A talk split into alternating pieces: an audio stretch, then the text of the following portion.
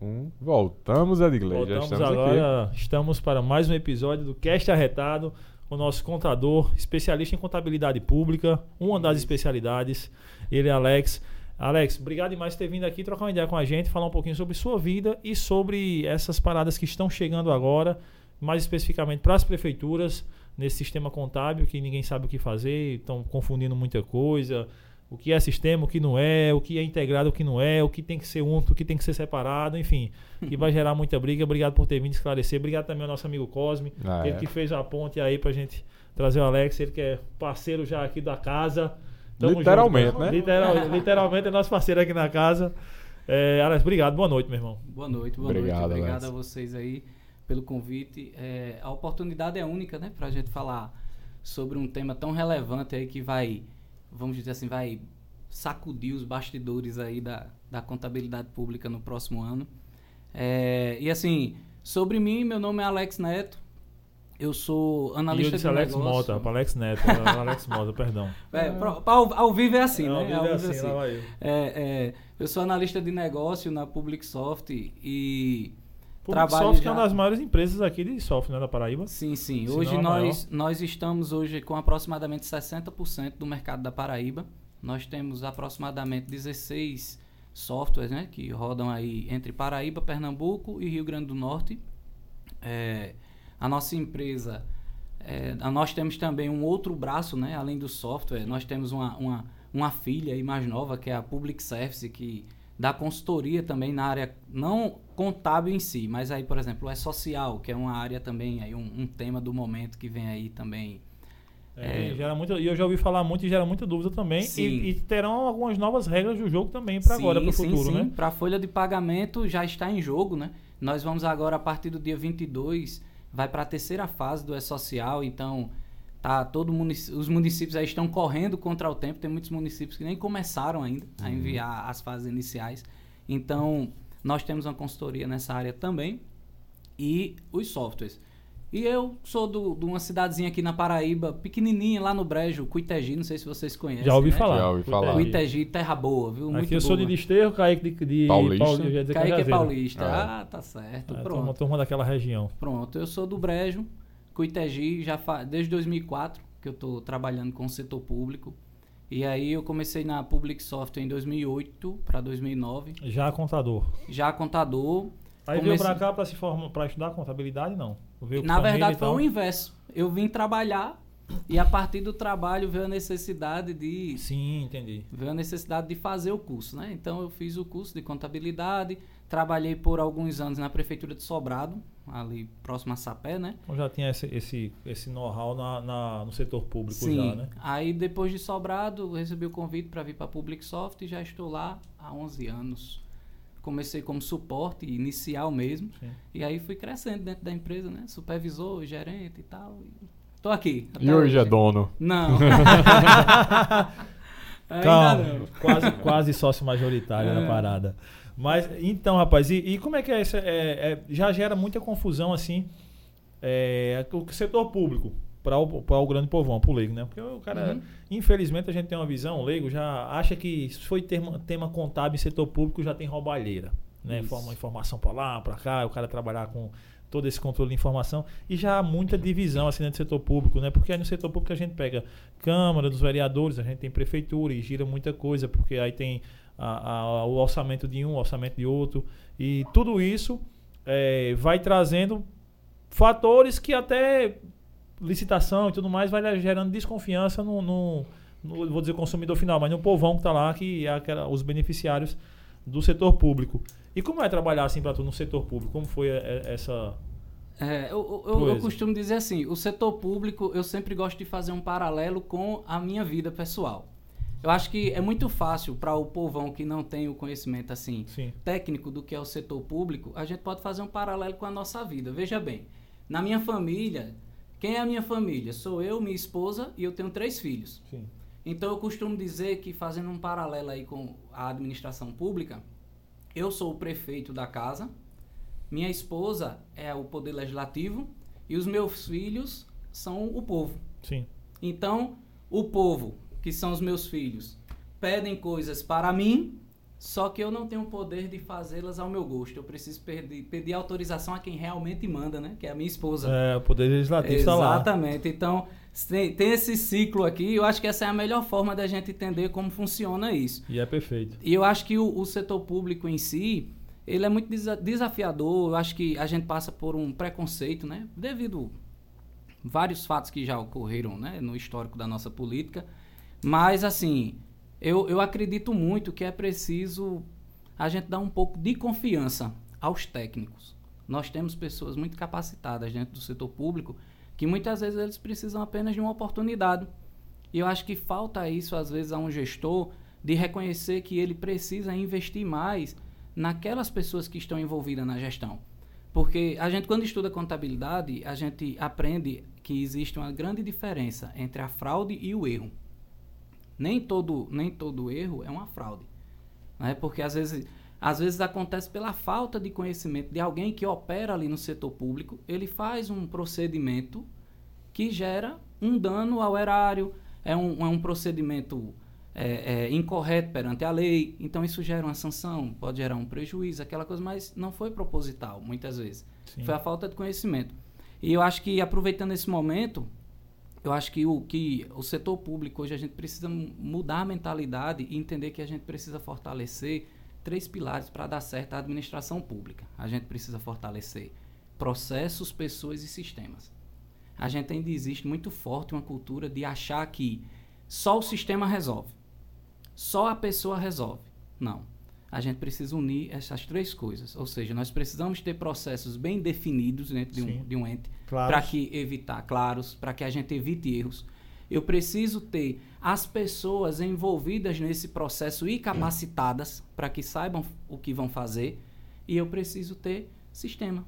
Aquilo que vai garantir que todo esse processo e esse conhecimento que as pessoas têm possa ser eh, traduzido em relatórios, em dados que vão ser fornecidos à população e a órgãos de controle externo. Então, eu vejo a administração pública dessa forma. Não, e aí você traz muita luz àquilo que, que a gente espera ser do, do, do, do público, né, da administração pública, porque é a maior empresa de qualquer, de qualquer região, é está lá no setor público, a prefeitura é uma empresa que vai trazer benefício para muita gente, o Estado, a, a União, enfim, tudo isso.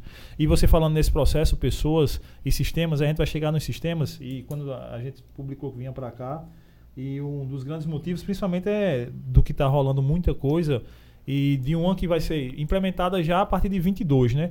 Que é do, do e aí vem a 23, dúvida, 23, 23, que já é a dúvida das pessoas se é sistema, o que, que vai ser, se tem que ser um novo sistema, como é que as prefeituras agiram, porque por exemplo, é, tem um, um primo meu, a gente tem uma sociedade lá, a gente tem um sistema, um sistema de IPTU implantado em algumas prefeituras. Diga aí, sou foda ou não sou? Não faço porra nenhuma, não entendo uma linha de código, né? mas o cara faz lá. mas aí a gente colocou lá, né? tinha- Por necessidade que não tinha tal. Implantou e ele tá girando lá essa empresa, e tá rolando. E aí vem a dúvida. Aí quando a gente vem falar em CIAFIC, o que bexiga é isso? Será que vai ter que acabar com todos os sistemas que estão lá na prefeitura? Sistema de IPTU, é, enfim, é, na Câmara também. Como é que vai ser isso? Quando Vão fechar sua empresa? Vão fechar as empresas pequenas que têm esses pequenos sistemas na prefeitura, vão fechar o que realmente é isso que lá. E que isso é- não é novo, né? Em lei não é nova, né? Isso aqui já vem lá de trás. E lu- dá, dá uma luz pra gente o que é esse AFIC, para as pessoas que já têm sistema na prefeitura, que não tem, pra gente ir entendendo mais ou menos como é que vai funcionar tudo isso. Perfeito. É, eu acho bom a gente começar assim, né? Porque a gente vai desmistificar essa história do CIAFIC. Eu, particularmente, já recebi muitas ligações de clientes, de amigos, perguntando, né? Assim, Alex, como é que tá a Publicsoft? Vocês já fizeram o CIAFIC? Eu disse, rapaz, o CIAFIC já tá aí do teu município. O CIAFIC, né? Eu vou pegar aqui literal o que está descrito no decreto, que ele diz que é o Sistema Único e Integrado de Execução Orçamentária, Administração Financeira e Controle. Como ele deu esse, esse conceito diferente, muitas pessoas acham que é uma coisa nova. Não, é o sistema de contabilidade que funciona lá no seu município hoje. Esse é o CIAFIC. Ponto. Ponto. Esse é, esse é o sistema. Essa questão que, que o, o Edgley falou a respeito do sistema dele lá, do IPTU e tal, Uhum. Isso aí é o que a gente chama, que o decreto 10540, que é o que trata do padrão mínimo lá do CIAFIC, ele traz os conceitos, ele, isso a gente chama de sistema estruturante. Ele é um sistema que ele faz parte da estrutura administrativa ali e que informações desse sistema desaguam no CIAFIC. Exemplo, quando o, o Ediclay lá, o sistema dele, emite o DAN, de um IP, é, manda o IPTU para a casa das pessoas. Hum. Então, a contabilidade, a gente obedece o regime de competência. Inclusive, isso é até interessante que a contabilidade pública, ela vive um, uma crise, sabe? Porque a gente tem um, um, a contabilidade pública, por conta da Lei 4320, que ela tem um viés muito orçamentário. E aí, o que seria isso? É, diferente da nossa vida privada, um exemplo, para vocês, Sim. o que significa quando você diz assim, liquidei meu aluguel? Paguei. Exato, Tô né? zerado. Pronto. No setor público, esse não é o, o conceito de liquidar. Hum. O setor público, a, a despesa pública, ela passa por três fases. A gente tem o empenho, a liquidação e o pagamento. E aí eu vou fazer de novo o paralelo com a nossa vida. O que seria o empenho? Vamos supor que vocês querem fazer uma reforma aqui no estúdio. Então vocês chegam para um pintor, por exemplo, Sim. e diz: "Fulano, tu pode pintar lá o meu estúdio tal dia?" E aí o cara diz: "Posso". Pronto, vai lá. Nesse momento aqui, fazendo paralelo, seria o nosso empenho. Sim, empenho. Eu já autorizei o cara a ir lá fazer a pintura. Ele pintou, finalizou, procurou vocês, ó, oh, vem ver, já terminei aqui, dá uma olhada, ficou do jeito que vocês queriam? Vocês olham, perfeito. Esse é o momento da liquidação. E aí o pagamento que é a terceira fase, é o dispêndio financeiro, a hora que tu pega o dinheiro e entrega para ele. Isso acontece depois dessas duas etapas. Dessas duas etapas, né? Então, o setor público, ele, ele, ele tem essa questão, essa visão orçamentária e a visão patrimonial, que é a visão da contabilidade. Sim. Então, a visão patrimonial é o quê? O lançamento por competência. Então, o que acontece? O teu sistema de IPTU, quando você emite os carnês e envia para os moradores lá da cidade, Naquele momento ocorre uma coisa que a gente chama do fato gerador. A partir do momento que você enviou aquele IPTU para as pessoas, nasceu uma obrigação para a pessoa e um direito para você que emitiu o IPTU. Quem foi que emitiu? A prefeitura. Então, isso é um, é um lançamento contábil que ele precisa ser evidenciado lá no meu sistema de contabilidade. Sim. Então, o que é que vai acontecer? Esse sistema estruturante ele precisa enviar essa informação para o CIAFIC fazer o registro do reconhecimento desse crédito a receber. E à medida que as pessoas vão pagando, você vai dando baixa naquilo Sim. que você reconheceu. É como você botasse lá num cantinho, assim, o caderninho do, do devedor do fiado lá, da bodeguinha. Botei lá, Edgley, tá me devendo aqui 100 reais. Então, à medida que tu for me pagando, eu vou dando baixa. Agora não é mais 100, só tem 70, só tem 50. Entendi. Até zerar isso. Então, o que é que o decreto diz? O que ele diz é que o sistema estruturante ele precisa ser integrado, na verdade, o CIAFIC precisa ser integrado com os sistemas estruturantes sem intervenção humana. Então, o que a gente vai precisar trabalhar é em cima dessas integrações sem que haja uma ação humana. Ah, entendi. Então, se, se, se o órgão público ele já tem o seu sistema, alguns, como por exemplo o meu de IPTU está lá na prefeitura. É, então ele não precisa mudar o meu sistema, desde que esse sistema, o CEAFIC, que é sistema integra, integrador e único aqui, se comuniquem, desde que ele traga a informação para o CEAFIC. Sim. E aí não, eu não preciso mudar. Agora, uma vez que se eu, se eu já tenho um CEAFIC que faz todas essas funções aqui. Isso, exatamente. Preciso, você tem o seu sistema que já tem todas essas competências aqui. É, enfim, orçamentárias do, da, do município. Então, eu não preciso me preocupar como gestor, porque esse sistema ele já faz toda a comunicação. Perfeitamente. E, inclusive, assim, vai ficar muito a cargo do gestor, né? Que eu, eu penso o seguinte: é, é, o gestor ele vai ter que avaliar bem essa questão de se vai valer a pena o risco e o custo dele manter várias software houses dentro do município, Sim. mesmo que elas integrem, mas você sabe que aqui e ali pode dar um problema, tal, pode ter algum, né, alguma dificuldade nisso. A gente sabe que tem empresas que estão bem próximas da gente, mas tem empresa que é mais distante, não tem aquele, vamos dizer assim, aquele suporte mais próximo, demora. Então imagine você ficar a prefeitura parada porque você está dependendo da empresa X resolver um problema da integração. Então, o gestor ele vai ter que avaliar bem isso aí. Facilita também o trabalho do gestor, porque é um sistema único, né? Sim, sim. E quando, tu- quando a gente diz único, o- ao pé da letra, assim, literal, o que se, por quê e o que seria esse sistema único Pronto, vamos no lá. município? Pronto. À luz do decreto, à luz do decreto o- e da lei, né, da LRF, esse sistema único, ele é o sistema de contabilidade.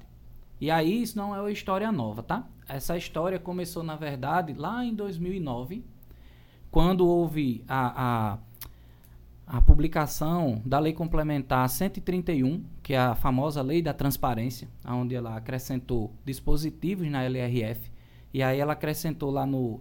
mudou o texto do artigo 48 da, da LRF, onde ele acrescentou lá um textozinho que ele diz que todos os poderes e órgãos né, da administração pública devem utilizar sistema integrado de execução orçamentária, financeira e controle.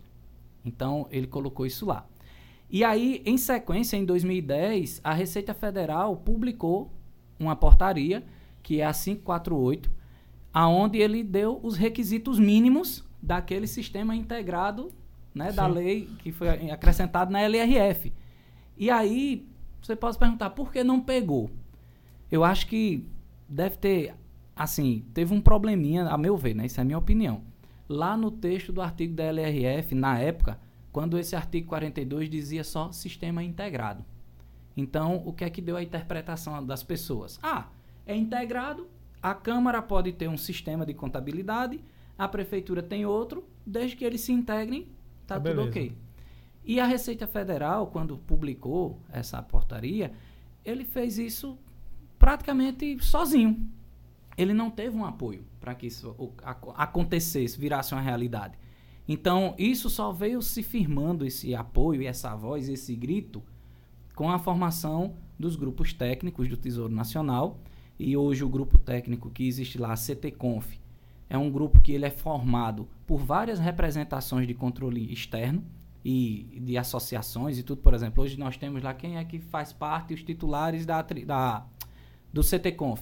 Nós temos a Atricom, que é a Associação dos Tribunais de Conta do Brasil. Nós temos a CGU, nós temos o Tesouro Nacional, nós temos a Confederação eh, Nacional dos Municípios, a CNM, nós temos a GFIM, que é, que é a, a Associação dos Secretários de Finanças dos Estados. Então, veja, hoje nós temos uma força bem maior no grupo técnico. Por que eu estou dizendo isso? Esse grupo técnico, quando foi 2016, foi publicado mais uma lei complementar, a 156. Salvo engano, é esse o número dela. E aí o que acontece? Nessa lei, aí sim, foi colocado um parágrafo 6 no artigo 48A da mesma LRF lá que tinha Sim. sofrido aquela alteração, e aí ele coloca: todos os poderes e órgãos devem utilizar sistema único integrado de administração orçamentária, financeira e tal, tal. Então acho que aqui ele matou. Não, não deu mais margem para interpretações de ah, é só integrar. Então o sistema único é prefeitura, câmara municipal, demais órgãos é o mesmo sistema de contabilidade, a mesma empresa. Não tem margem para ah, eu faço via API, eu faço não existe isso, é o mesmo banco de dados, a mesma coisa. Então o sistema único seria esse aí o conceito. E isso É a exigência de quem, né? Pronto. É, a exigência partiu exatamente da lei de responsabilidade fiscal, né? Quando Uhum. acrescentou esse, esse artigo lá. E por que isso? É, é, foi, é, foi até ótimo essa, esse levantar. Levantou essa bola aí, agora eu vou cortar, porque é muito bom saber isso aí. Porque parece até, né, que eu estava assistindo um dia desse aí um vídeo de Paulo Henrique Feijó, que é o, um grande mestre aí da contabilidade no Brasil hoje. E ele falando assim, ora, quem vê falar em CIAFIC pensa que foi assim, o pessoal do Tesouro Nacional dormiu, sonhou com o CIAFIC e vamos... vamos, Não, vamos implantar. isso tá na LRF. Hum. E qual é o paradigma? É o CIAF, que é o sistema que já é utilizado pelo governo federal desde 88. Então veja, a União, ele já tem um o conceito do CIAFIC que trouxe para a LRF Já existe. já tempo. existe desde 88. O CIAF já é assim. Então, Uhum. foi uma coisa assim, o paradigma é o CIAF, ele é o padrão. Então os caras pegaram aquele mesmo padrão e colocaram. E por que isso? Porque a gente precisa ter uma harmonização dos procedimentos contábeis. Porque o que é que acontece? É, a partir do momento que eu uso várias. Vamos, vamos dar um exemplo assim, bem, bem fácil. Vamos supor que você tem um mercadinho. Um não, você tem quatro. Você é, hum. é o cara, tá estourado. Hum. Você tem quatro mercadinhos. Rapaz, eu vou te contar, quando o cara tem a cara do negócio, o cara já olha assim, já não disse um, olhou pra cara dele, uma porra, tem uns quatro, rapaz. então, você tem quatro mercadinhos. Hum. Faria sentido. Qual era o que faria mais sentido? Você usar o mesmo software, o mesmo software de contabilidade nos quatro mercadinhos, que lhe possibilitassem a qualquer momento você entrar lá, tirar um balanço consolidado dos quatro, tirar só desse, daquele, tal, fazer comparações, ou você no mercadinho A você usa o software de Cosme, no B você usa o meu, no C você usa o de Edgley. E aí quando você quer um relatório desse, você tem que entrar em algum lugar para digitar ou vai puxar informação de um lugar para outro.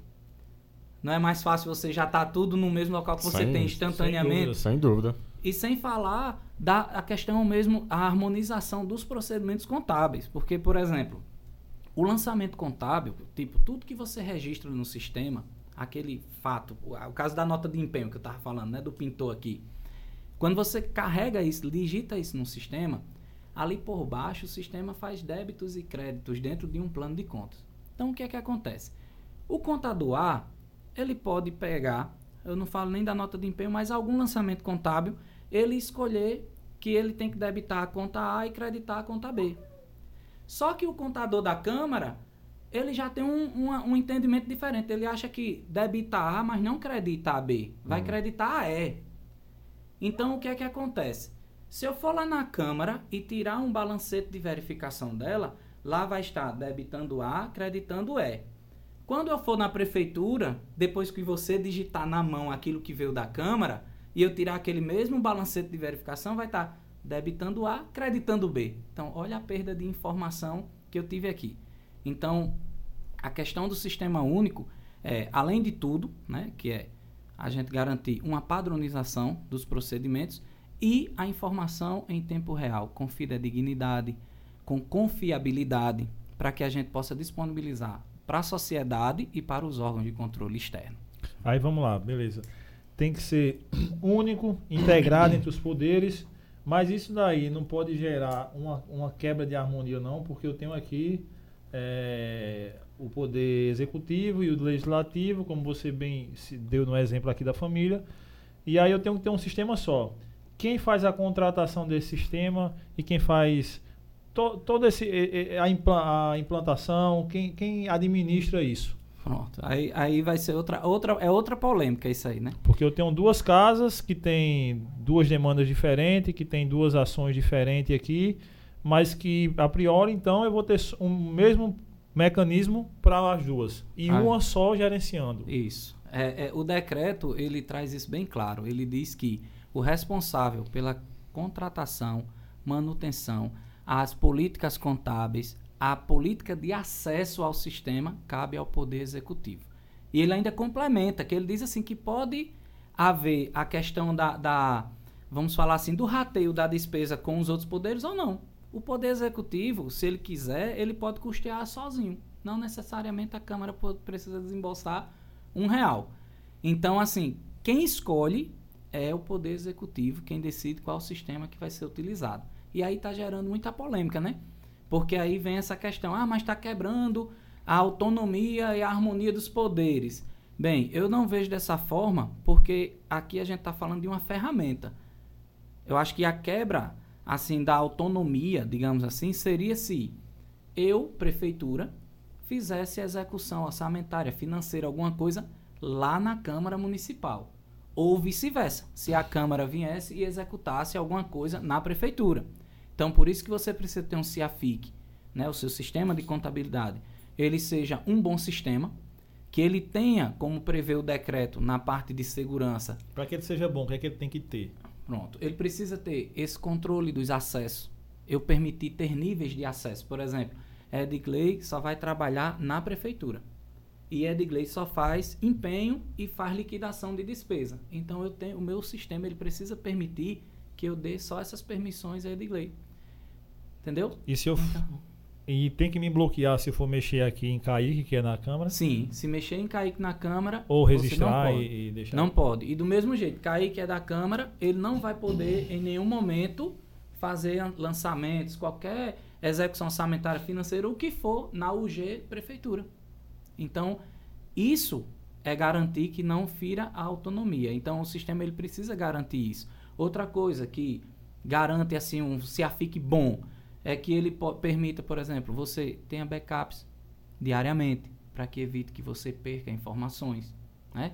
A gente precisa que ele dê relatórios instantaneamente, né? Ele, por exemplo, uma das coisas que o decreto exige, que aí vai gerar outra polêmica. Esse decreto é cheio de polêmicas. Qual o costume hoje? O usuário ele está fazendo determinado registro, ele erra, ele entra lá e altera, porque foi o último que ele fez, ele fez agora há pouco. Então, com o Ele- CIAFIC, Eu tô fazendo, fiz o registro todinho aqui, e- aí finalizei e percebi que tinha errado. Depois finalizado, percebi que errei. Então vou lá e edito. É, não vai poder mais. Uma vez feito o lançamento, isso ficou para a posteridade. Então você vai ter que estornar e fazer novamente. Então isso vai gerar uma polêmica gigantesca, mas olha, lei a gente não discute, a gente cumpre, né? Até porque depois as sanções, tudo vai sobrar para o município, sobra inclusive uma prática, pronto, uma prática que vai acabar demais. Hoje o que é que acontece muito? É, aí entra aquele lance. É, a fraude e o erro. Do mesmo jeito. A falta de conhecimento, o que leva, às vezes, é, muitas vezes, à ignorância. Então a pessoa liga, aí faz. Eu quero que você dê um usuário agora mesmo para a Cosme acessar tal prefeitura. Isso acabou. A O decreto- disso aí vai acabar com isso aí. O decreto é bem claro. Para se criar um usuário dentro do CIAFIC, você precisa ter uma solicitação expressa de um superior, ou responsável daquele setor, e o usuário que for criado, ele vai ter que assinar um termo de responsabilidade pelo uso do CIAFIC. Porque pensa você, você que trabalha lá dentro do setor público, vo- você é uma pessoa que tem uma responsabilidade tremenda. Você tá. O, o- aquilo que você faz ali reflete numa administração e, em consequência, reflete na vida das pessoas. Sim. Uma coisa que você faz ali. Então, o que é que acontece? É, a prática, hoje, tem muita gente que faz assim: ah, eu quero que cadastre aí no sistema, mas eu quero que. Não bote meu nome, não. Como não bota o seu nome? Tem que ter alguém que alguém precisa ser responsabilizado. Então é uma das coisas que o CIAFIC também frisa, que precisa ter auditabilidade e rastreabilidade. Então precisa ter o nome do usuário, a data. Um exemplo lá no, no nosso software, a gente tem um cara lá que eu chamo ele do fuxiqueiro do sistema. Porque todo lançamento que é feito, se eu clicar lá, ele mostra. Ah, foi Kaique que fez, foi tal dia, foi tal hora, ele fez isso tal. Então, precisa ter essa rastreabilidade. Só que agora não basta ter só isso. Para eu criar o usuário de Kaique, eu preciso ter essa solicitação e eu preciso enviar para Kaique um termo de responsabilidade do uso do CIAFIC para que ele assine, porque veja bem, Kaique, a partir do momento que ele é usuário do sistema, ele tem acesso a informações privilegiadas. Então, por exemplo, num cadastro de fornecedor, ele sabe o CPF do cara, ele sabe o endereço do cara. E aqui todos nós sabemos que já está em vigor a LGPD, né? Que é a Lei Geral de Proteção de Sim. Dados. Então, você não pode estar vazando um dado sensível. Então, tu já imaginou o Kaique pega é, é, aquele CPF, aquelas coisas, e vaza aquela informação. Então, ele precisa ser responsabilizado Sim, sim. por isso, por qualquer mau uso da ferramenta.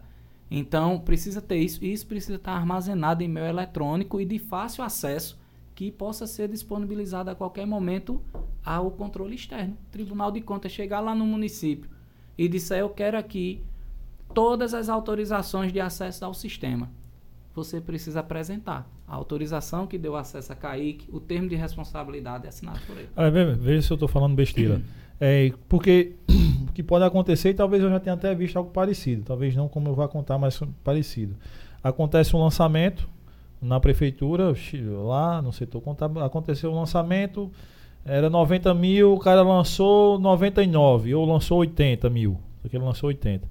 E depois descobriu-se esse erro, mas não descobriu quem foi que fez esse lançamento. É, não pode, né? E isso poder, é, isso consiste com como estamos hoje pode passar. E aí o cara vai procurar doido quem foi que fez. Mas com o CIAFIC em vigor, com esse novo sistema contábil, você não tem essa possibilidade não de erro, não. Não, não. Porque É, se eu entrei- não deve permitir. Se isso eu aí. entrei, para que seja um sistema um bom CIAFIC, ele não deve permitir. Porque se eu entrei com meu login e fiz esse sistema, então está registrado meu login, meu dia e hora. Então é Edgley que fez esse lançamento disso aqui. Esse sistema é obrigatório e qual o prazo que o pessoal vai ter? Pronto. A partir de 1 de janeiro de 2023, os municípios, todos os entes da federação, né, eles já estão obrigados a implantarem o CIAFIC. Inclusive, eu acho que tem muita gente brincando que quando o decreto foi publicado, lá em 2020, ele deu um prazo de 180 dias para que os municípios mandassem um plano de ação para fazer né, acontecer o CIAFIC agora em 2023. E esse plano de ação deveria conter lá, tipo, era um diagnóstico.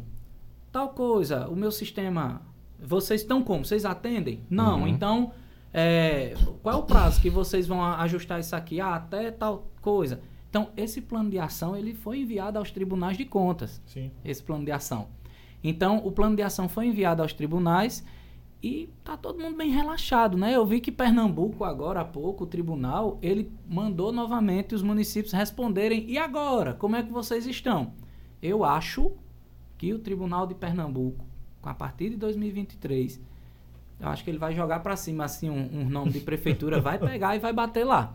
Porque eu acho que não faria tanto sentido ele hoje estar perguntando aquilo que vocês mandaram lá atrás, como é que está hoje? Se eles não Uhum. estivessem pretendendo e depois avaliar Sim. lá de perto, né?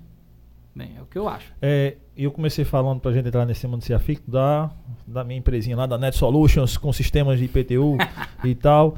E aí uma dúvida, né, que, o- é, que aí você esclarecesse nesse sistema contábil sobre sistemas estruturantes, para que as pessoas tenham noção do que é o sistema estrutura- estruturante e como é que funciona toda essa, todo esse arcabouço de sistemas dentro da prefeitura. Pronto. Então, Câmara, a enfim. gente tem o, o centro núcleo seria o CIAFIC. E a gente já viu, né, que o CIAFIC ele vai registrar operações de execução orçamentária, financeira e controle. Então ele é o núcleo. Os sistemas estruturantes são sistemas que vão enviar dados que vão resultar ou numa execução orçamentária, ou financeira, ou patrimonial. Né? Um registro Sim, patrimonial lá, como a gente falou, o caso do IPTU. Sim. Então, o que vai acontecer? Quem são os sistemas estruturantes? O teu sistema de IPTU, o sistema de patrimônio que o município usa, porque da mesma forma do teu IPTU de patrimônio é o quê? O município fez um empenho, adquiriu é, é, um veículo, Hum. um exemplo. Então, esse veículo, eu não vou botar veículo não, que já é uma coisa grande demais, mas vamos dizer que fosse o veículo mesmo. Esse veículo, ele precisa ser dado entrada no patrimônio do município. Então, na hora que o registro patrimonial desse, desse veículo é feito lá no, no sistema de patrimônio, automaticamente esse registro é feito aqui no CIAFIC, que seria a liquidação daquela despesa, digamos assim.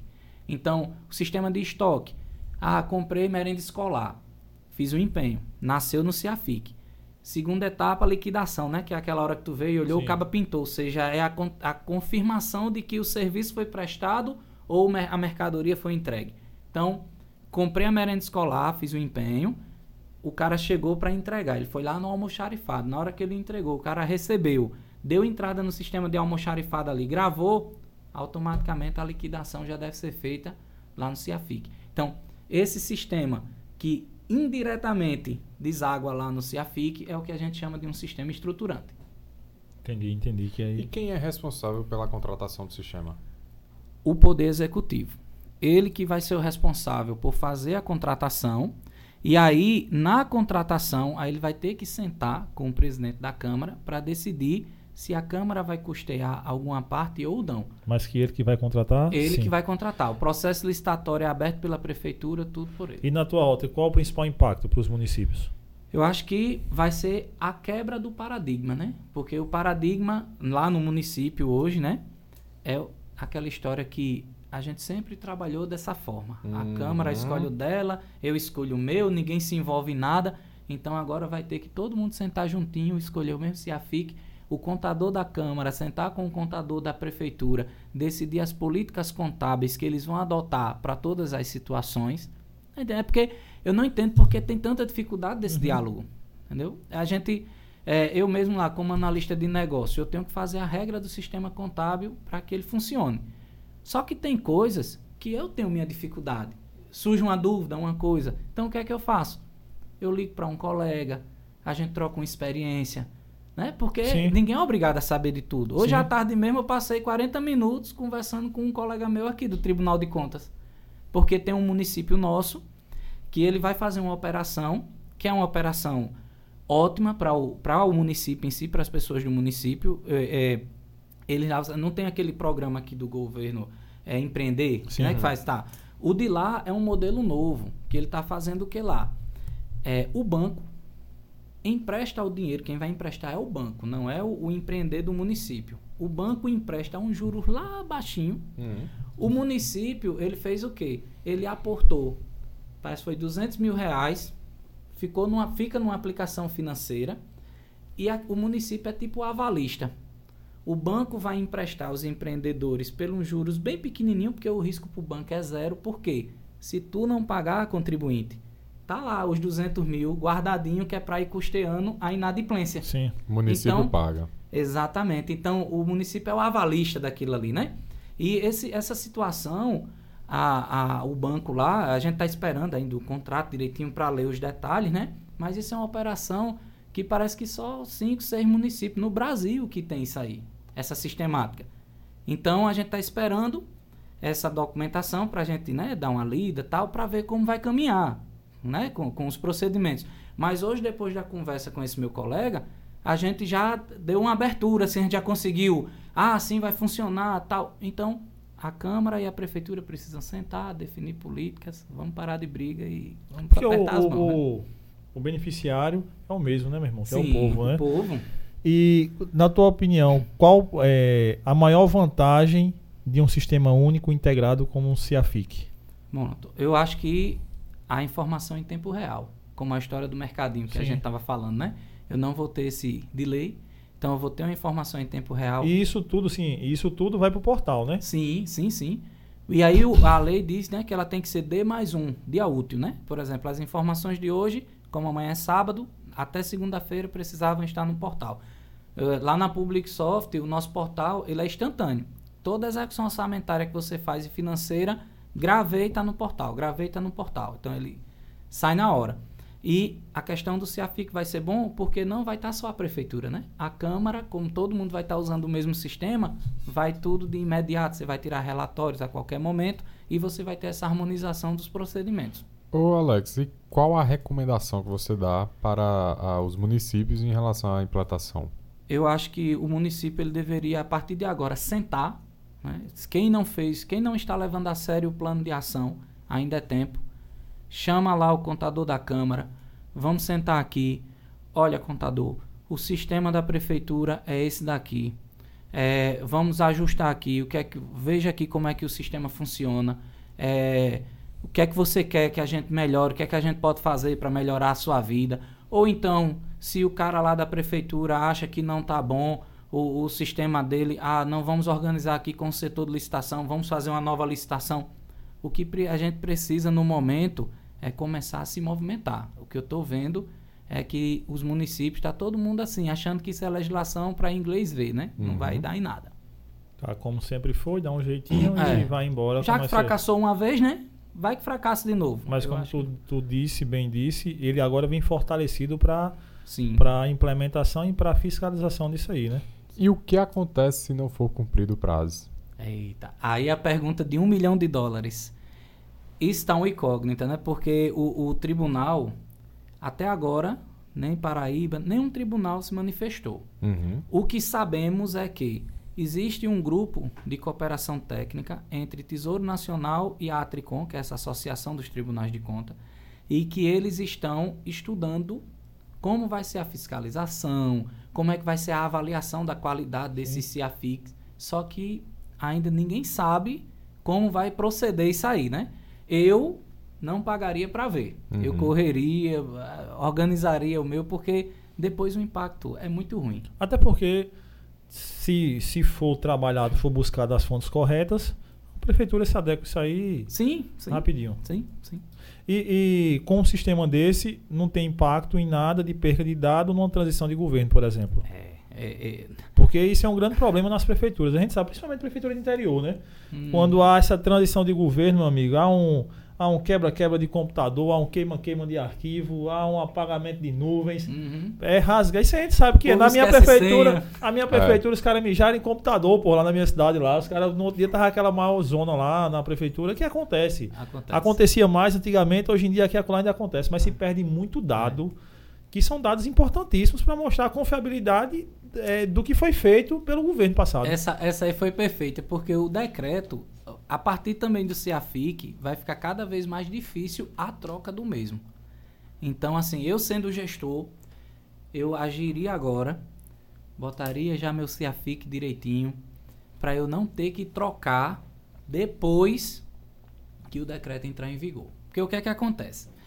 É, toda, toda transição de sistema, é, o natural é que você importe todos os anos para trás. Isso é- esse é o natural. Só que muitas vezes, na prática, já mudou ano passado, mudou esse, e aí o dado se perdeu. Então o que é que acontece?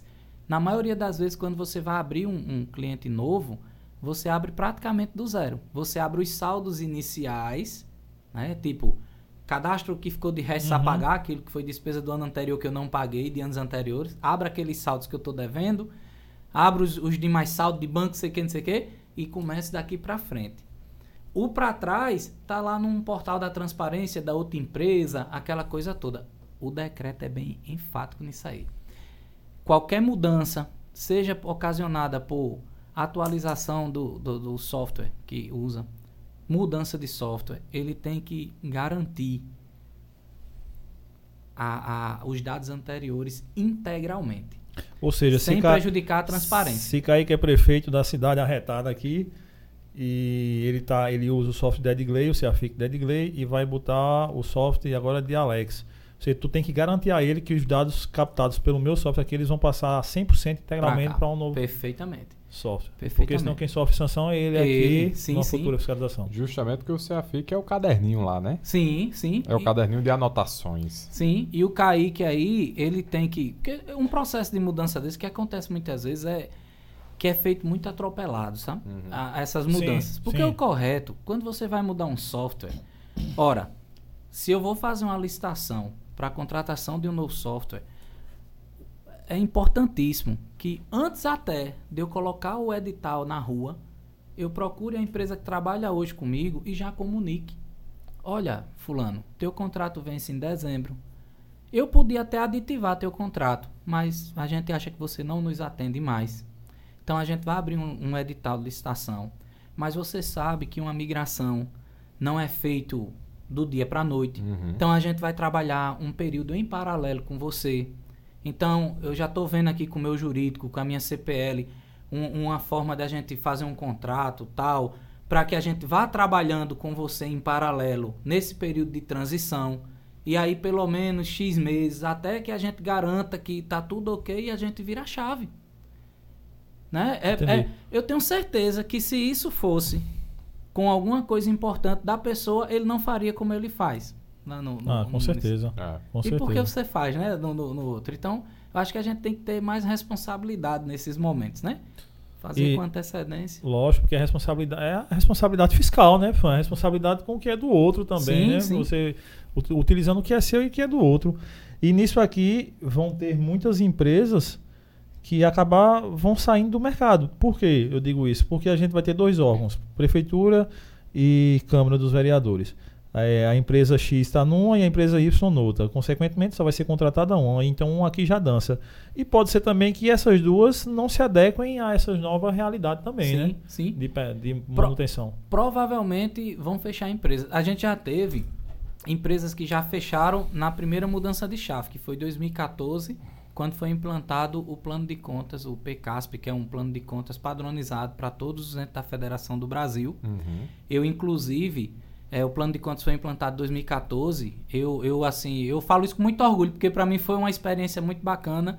No ano de 2018, eu tive a oportunidade de integrar o subgrupo que revisou o PCASP 2018 da União. Eu fiz parte desse grupo que fez essa revisão. Nossa. Lá no PCASP, lá que é usado hoje pelo Brasil inteiro, tem umas continhas lá que fui eu que, que coloquei lá. Então, assim, foi um, foi um trabalho.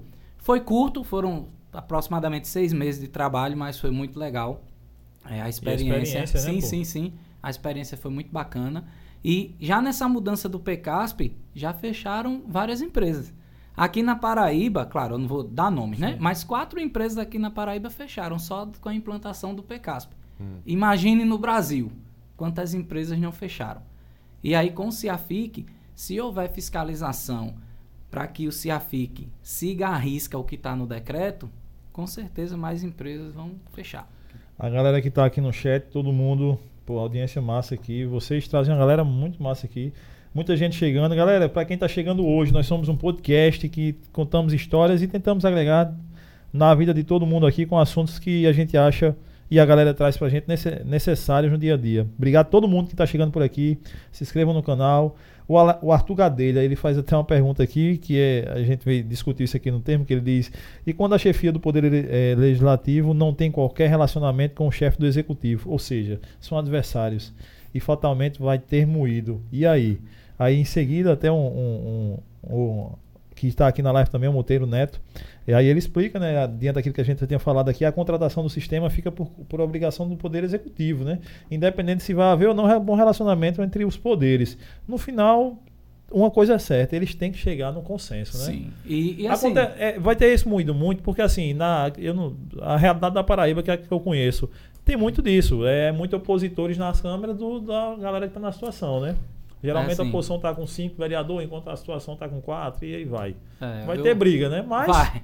Eu mandar um abraço aí para o Arthur Gadelha, é, é nosso cliente, e ao Monteiro Neto, que é nosso colaborador lá. E assim, Arthur, infelizmente o, o, o legislador da Câmara vai ter que engolir, como diz assim, no bom português aqui, nordestinês, vai ter que engolir goela abaixo.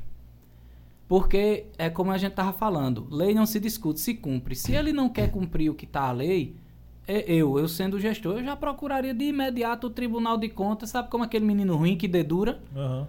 Olha, tribunal, tá aqui, olha, o decreto diz que quem contrata é o poder executivo e tal. Assim, infelizmente, né? E olha que eu tô falando isso porque a gente quer de software. O que é que vai acontecer?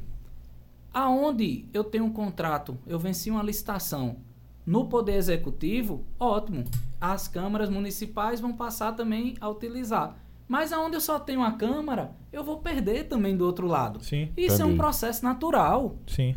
né? Não adianta. Eu acho que é, é, é como eu falei, assim, eu acho que muitas vezes na, na parte do, do- dessa briga aqui entre é, com- é, prefeitos e, e presidentes de câmara, essa coisa toda, executivo, legislativo, eu acho que os caras, assim, acabam confundindo no fim das contas, né? As coisas, porque eu acho que tem que separar. Se vocês são adversário político é uma coisa, mas se a lei tá aí, vamos cumprir e ponto. Quem perde é o povo. Perfeito. Quem perde é o Exatamente. povo. Nessa, quem tiver dúvida aqui ainda sobre o assunto, mandem aqui no chat, tá, galera? Para que a gente vá perguntando. Mas nisso aqui eu queria que desse uma explanadazinha sobre e-social. Já ouvi falar muito nisso, mas confesso a você que o único que eu conheço é aquele de ah, o e-social que eu, por exemplo, se eu tenho um, um funcionário aqui, uma empregada doméstica, eu resisto por lá e pago. Mas dá uma esclarecida pra gente essas novas atribuições nas prefeituras. Pronto. Cara, o E-Social, eu acho assim que esse, esse foi que veio quebrar o paradigma mesmo daquela conversinha que a gente sempre ouviu. Sempre foi assim, né? Como é que. Qual é a- o costume rotineiro dentro do órgão público? Kaique vai entrar hoje na folha de pagamento. Deveria, ele vai começar Sim. a trabalhar hoje na prefeitura. Ele já está lá trabalhando. O registro dele nem chegou documento nenhum no setor de RH e Kaique já está lá trabalhando. Já, é. Aí dia 20, quando é para pagar a folha, chega um pedacinho de papel com o nome completo de Kaique e diz, ó, bota Kaique na folha. Porque já estava trabalhando aqui. Já tá lá. Então, isso é a primeira coisa que morreu no E-Social, porque hoje você tem prazos, né? Quando alguém vai ser admitido, você tem um prazo para que envie essa informação para o E-Social. Essa é a- é a primeira questão que a gente já acaba. É tipo uma informação em tempo real. Sim. Isso aí agora. É, outra coisa que o E-Social vai acabar. A falta de, assim, a, a falta de informações corretas que são transmitidas. Exemplo. Um município, ele tem uma folha de pagamento que gera para ele uma obrigação perante a previdenciária, a previdência, mensalmente de 100 mil reais. Certo. Só que aí o que é que ele faz? A Cefip, que hoje é a- a- o sistema que o, o- governo tem, que você envia, eh, declara né, essas informações de quanto você tem a pagar a Previdência, digamos assim, você manda as pessoas da Folha para lá, a Cefip calcula quanto seria o valor da Previdência e você pagaria. Só que como isso é um arquivo, o que é que acontece muitas vezes? A informação não vai corretamente. Então você tinha que pagar 100 e pagar 20. Entendi. Com o E-Social, você não vai ter mais o acesso a esse dado. Então veja só, aquela informação que você vai enviando, todos os fatos que vão acontecendo, vamos dizer assim, no setor de RH, né? A admissão, se o cara vai entrar de férias, um acidente de trabalho, que você vai comunicando praticamente em tempo real. No final do mês, você envia. ao- é- é, você não tem uma- um arquivo que você consegue mexer nele. Já é uma- um serviço. Sai do seu sistema de folha, vai direto lá para o E-Social essa informação. E aí, automaticamente é gerado, após a DCTF Web, né? Porque aí a gente tem um, um intermediário aqui. Você envia o E-Social, essa informação cai na DCTF Web, que é uma outra declaração. Depois da DCTF Web é gerado um DAF único com o valor da Previdência. Então, com isso, meu amiguinho, acabou. Não vai ter mais como a pessoa escolher quanto vai querer pagar. Você vai ter que pagar. E as pessoas ainda não se atentaram, mas que provavelmente vai acontecer, que é o quê? É, vamos supor que o município vem mandando o valor, declarando na Cefip um valor menor do que ele devia. Era para ser 100 e ele está declarando 20. Quando é social, que vai começar a terceira fase de folha de pagamento agora, 22 de agosto. Sim. Quando você enviar a primeira folha do E-Social para lá, que ele for calcular automaticamente, aí de 20 vai subir para 100. Vocês acham que a Receita Federal não vai achar isso estranho, não? O Porque- cara vinha pagando É, 20. o cara vinha 20, 20, 20, 20, 20, aí subiu para 100. Aí o que é que ele vai fazer? Uma auditoria retroagindo. E aí, meu irmãozinho, o cancão vai piar, porque porque se não é assim uma coisa óbvia. O, o, o governo, tanto que eu nem sabia desse dado, o nosso consultor lá de, de E-Social, que é o Rony, né? Ele, numa palestra dele, ele até falou isso, que o governo federal já, já no orçamento para o próximo ano, ele já fez uma previsão de não sei quantos milhões em multas do E-Social. Ou seja, aí já tá um, já tá uma, uma- ele já tá prevendo Sim. que meu amigo vai chover de multa. Na hora que esses dados baterem lá dentro e eles observarem essas discrepâncias, eles vão descobrir que as pessoas não estavam declarando corretamente. E além do E-Social, ainda tem um, um outro carinha aí também que vem fazer um estrago grande, que é o EFD Reinf. Que é isso. É, F. EFD Reinf. É, o E-Social, ele é para a pessoa física. Então, ele vai às pessoas de folha Sim. de pagamento, ele vai aos prestadores de serviço. Pronto, prestador de serviço. Município nenhum paga a parte patronal de prestador de serviço. Que é aquele, né, os 22% lá em cima. Vai ter que pagar. A partir do E-Social. Porque quando bater lá dentro, ele não quer saber, meu amigo. Vai Vai, ter que entrar pagar. Tanto que você não manda o valor que você quer pagar, não. Você manda só a base de cálculo. Ele pega a base ali, quanto você recebeu, aplica a alíquota e tchau. Então, eu falei que o E-Social, ele envia e vai para a DCTF Web, que é a segunda declaração. E aqui eu tenho outro braço, que é o EFD Reinf, que é para prestadores de serviço pessoa jurídica.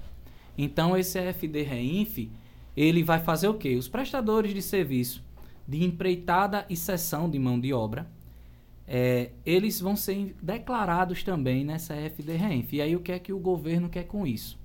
O imposto de renda nosso. Como é que funciona? A gente declara, né?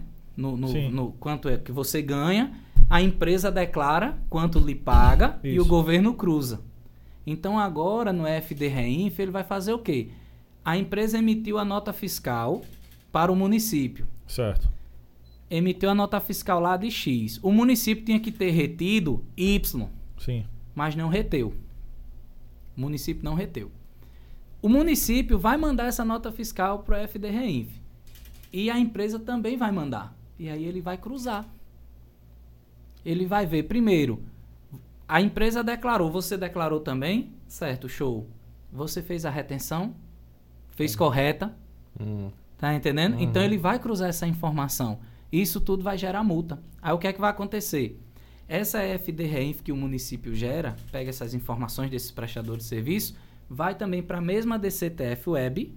A partir dessa DCTF Web que junta é social e é FD-REINF, é gerado um DAF único de Previdência Social que será pago.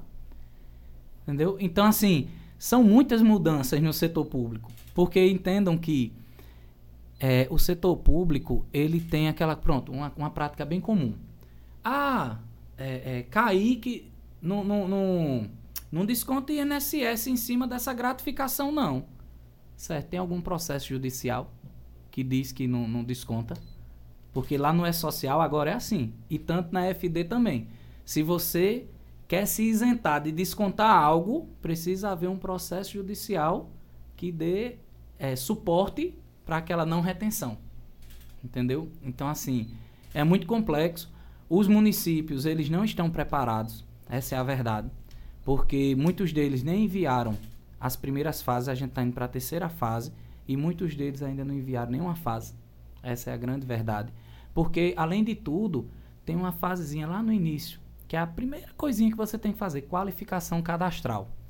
O que tem de erro de cadastro, de folha de pagamento de município, quando você consulta na Receita Federal, é uma coisa estupenda. Exemplo, você casou. Aí teu nome era Kaique de Souza. Hum. Quando teu documento lá atrás Kaique de Souza, é o que tá Sim. na Receita. Sim. Aí Kaique casou. Aí virou Kaique de Souza Tavares. Foi pra folha de pagamento, passou num concurso, levou lá o documentão dele, certão de casamento, tá lá. Kaique de Souza Tavares, no sistema de folha. Quando envia essa informação na qualificação cadastral para social, aí ele vai ver, opa, Tem um erro aqui. esse caba não existe aqui não. Esse CPF é Kaique de Souza. Esse Tavares não tem aqui não. Aí Kaique vai ter que ir lá na Receita Federal, regularizar o nome dele, trocar os documentos, tal, tal, para conseguir a qualificação cadastral. E você só consegue avançar no E-Social se você conseguir qualificar o as pessoas. E o pior é que a maioria dos municípios não estão nem qualificando, nem terminaram a qualificação.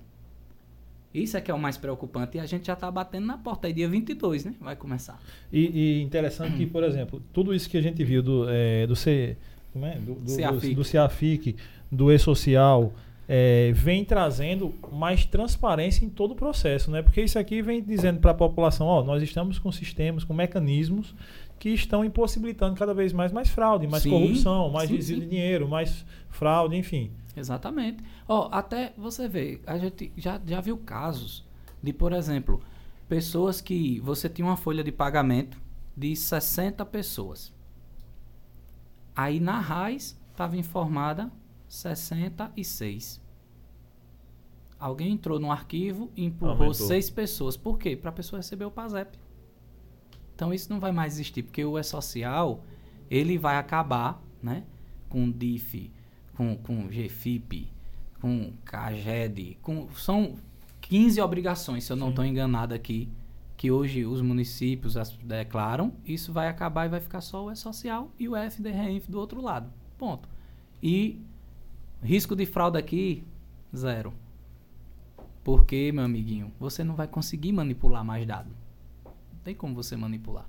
Que isso aqui ó, é, é a grande rede que é para segurar tudo isso aqui, né? Sim, essa- porque hoje o problema é esse intermediário, né? Hoje você quando Por exemplo, isso- esse FD Reinf, isso daqui vai, vai, vai brecar muita coisa nessa transição, nessa, nesse cruzamento de dados, né? vai e a questão dos processos, porque por exemplo, qual é um costume que existe muito hoje? Por aí entra aquela história, processo, pessoa, sistema. O que é que acontece muito hoje?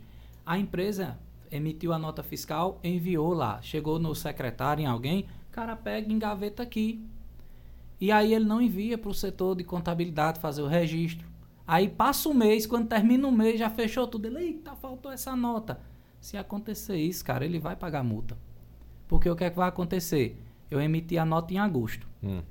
Então, na competência de agosto, a empresa vai informar a FD Reinf dela e vai dizer que aquela nota existe. Só que aqui no município, a nota está engavetada em algum lugar e ninguém lançou. E eu vou mandar o FD Reinf aqui do município sem ela. E aí vai haver esse cruzamento. Cadê aquela nota? Não tá. Então, multa. E as multas do E-Social, elas são imputadas ao gestor. Ah, é? É. Porque isso, outra- isso, é, isso é da lei de responsabilidade fiscal? Não, Isso, isso é uma, é uma, acho que é uma instrução normativa, Sim. né? Que, que Mas é ao gestor. é ao gestor e são multas altas. E sem falar assim, que ele vai ter as penalidades, né? De de poder ter CPF bloqueado, Sim. de haver bloqueio de bens. Imagina, a conta bancária do cara lá. Então ele se torna, no outro dia ele nesse processo ele se torna um, empre- um empresário Sim, que sim, perdeu uma causa e não quer pagar aquilo ali. Sim. E a justiça pode ir lá e bloquear aquilo Sim. ali. sim. Olha, Kaique, que sonho. Não é não? Ah, realizado. Não é não? Porque aqui o cara, porra, então o- fica o, o cidadão, ele fica mais seguro da parada desde que tenha um sistema, desde que tenha uma eficácia em tudo isso, né? Sim, Em todo esse sim. processo. É preciso, mais uma vez, a gente tem que fortalecer processo, pessoas e sistemas. Se isso aqui tiver fortalecido, tiver funcionando, a gente tira de letra aí EFD, é social, CIAFIC, e a gente consegue melhorar um pouco, né? A, Sim, a qualidade de certeza. vida da É, eu pessoa. fico feliz com, com as informações de hoje. Não é não? Alex, cara, que tema importantíssimo. Cosme, obrigado também, cara. Todo mundo aqui na live aqui, todo mundo agradecendo, elogiando aqui o tema. Pro pessoal que tá com dúvida, vai, fim, vai sim, essa live fica disponível aqui no canal, até enquanto tiver canal, tá aqui essa live. Passem aí para as pessoas que têm que saber dessas informações. E chegando já ao final, mas eu quero já uma, uma, uma dica tua, você já disse uma dica importante aqui para os gestores, mas assim, nesse processo todo de rede social e tal, o quão é importante ah, os municípios, as, ah, eu digo empresas, está sempre o privado na minha cabeça aqui, né? Mas os municípios, elas terem empresas que ofereçam um bom, um bom serviço, bicho. Porque aqui, não, é como você disse, tem que fortalecer, né? Essas, esses três pilarezinhos aqui que tem que ser fortalecido. Se eu tiver uma empresa que não tenha compromisso com o software, se não tenha compromisso com a entrega, com a formação dessas pessoas, não vai adiantar de muita coisa, porque o erro vai acontecer nesse processo. Porque para que não aconteça esse erro em todo esse processo, eu tenho que ter pessoas bem informadas, sistemas bem estruturados, para que no final aconteça tudo bem. Perfeitamente. Eu, eu, eu sempre assim, eu acho que o, o, o ponto principal é que o gestor ele escolha bem as pessoas que irão assessorá-lo, procurem referência das ferramentas que eles estão utilizando e não pensem duas vezes, capacitem a equipe e tomem o maior cuidado com os vendedores de facilidade. Tem uma frase de um, um jornalista americano que, ah, eu não sei se é Mecken, ele é um jornalista da década de 50, mas eu acho espetacular, que ele diz assim, para todo problema complexo, tem sempre uma solução muito simples, elegante e totalmente errada. É espetacular isso, porque é o que a gente mais vê.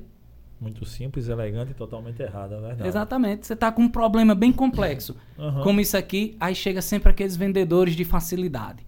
Não, olha, pode. Cara, corra. O problema, ele é simples, mas ele é complexo, porque ele envolve pessoas, sistemas e processos. Então a gente tem que trabalhar muito bem isso, tomar cuidado com quem a gente escolhe para trabalhar, né? Procurar referência, tudo. É, e assim, é possível, né? Uhum. É, e aí eu vou, para fechar com isso aqui, para aqueles que estão atrasados, tem uma, uma frase de Christian Barbosa, né? Aquele que é especialista em tempo, que ele diz assim: a má notícia é que o tempo voa. A boa é que você é o piloto, né? Então, Ah, que você show. pode. Show, cara, obrigado demais.